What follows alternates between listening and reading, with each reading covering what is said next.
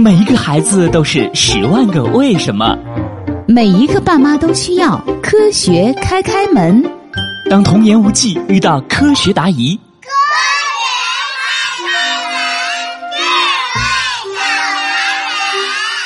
开开心心开门喽！今天的科学故事是在篮球馆里打冰球。数九寒天。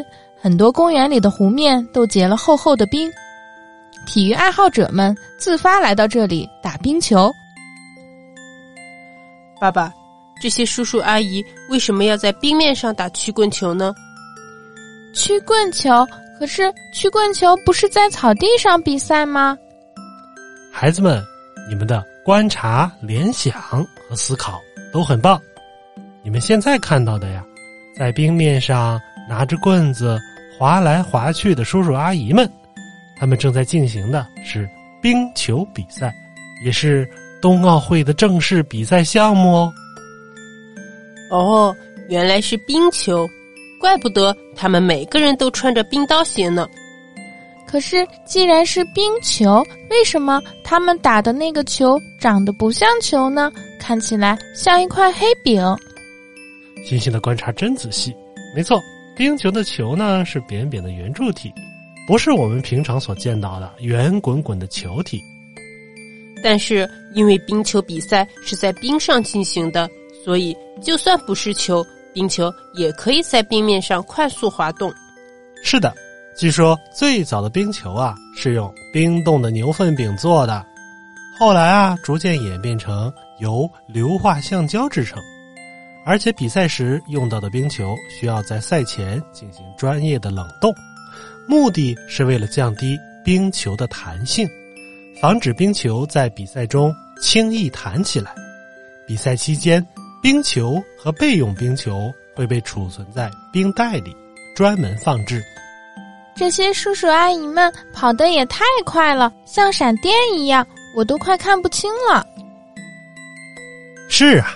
这也是冰球的魅力所在，你看，他们跑得快，停得也快，还能灵巧的躲过对手的障碍，就是为了把球射入对方球门。比赛呀，观赏性极强，说的我都想去现场看冰球比赛了。今年北京冬奥会的冰球比赛在哪里比呢？是不是也在冰丝带那里有一大片冰场？凯凯。北京冬奥会的冰球比赛呢，会在国家体育馆和五棵松体育中心举行哦。五棵松体育中心，那里不是篮球馆吗？我们还在那儿看过篮球比赛呢。说的没错，开开，就是我们看过篮球比赛的五棵松体育中心。今年冬奥会，它将大变身，变成部分冰球比赛的场地。而且只用六个小时就可以从冰球比赛场地转换为篮球比赛场地，哇，听起来好酷！这是怎么实现的呢？其实只有冰球、篮球两项比赛处于同一个赛季，冰篮转换才会派上用场。完成冰篮转换，首先呢要将冰面两边的冰坝、界墙、挡板等拆除，在冰面上。铺一层冰被，既能保护冰面，还能防潮。随后再盖上一层灰色的地毯，最后搭上地板和篮球架等，冰场呢就变身为球场了。太厉害了！感觉北京冬奥会的很多比赛场馆在冬奥会结束后还能发挥大作用呢。确实如此，而且呀，在设计上处处都体现了人文关怀。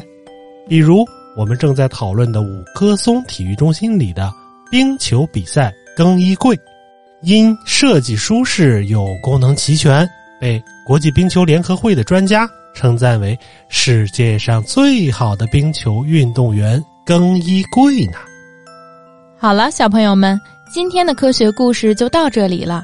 你了解冰球比赛了吗？如果你也有想问的科学问题，欢迎评论或私信我们。具体方式见知识卡片，咱们下期再见喽。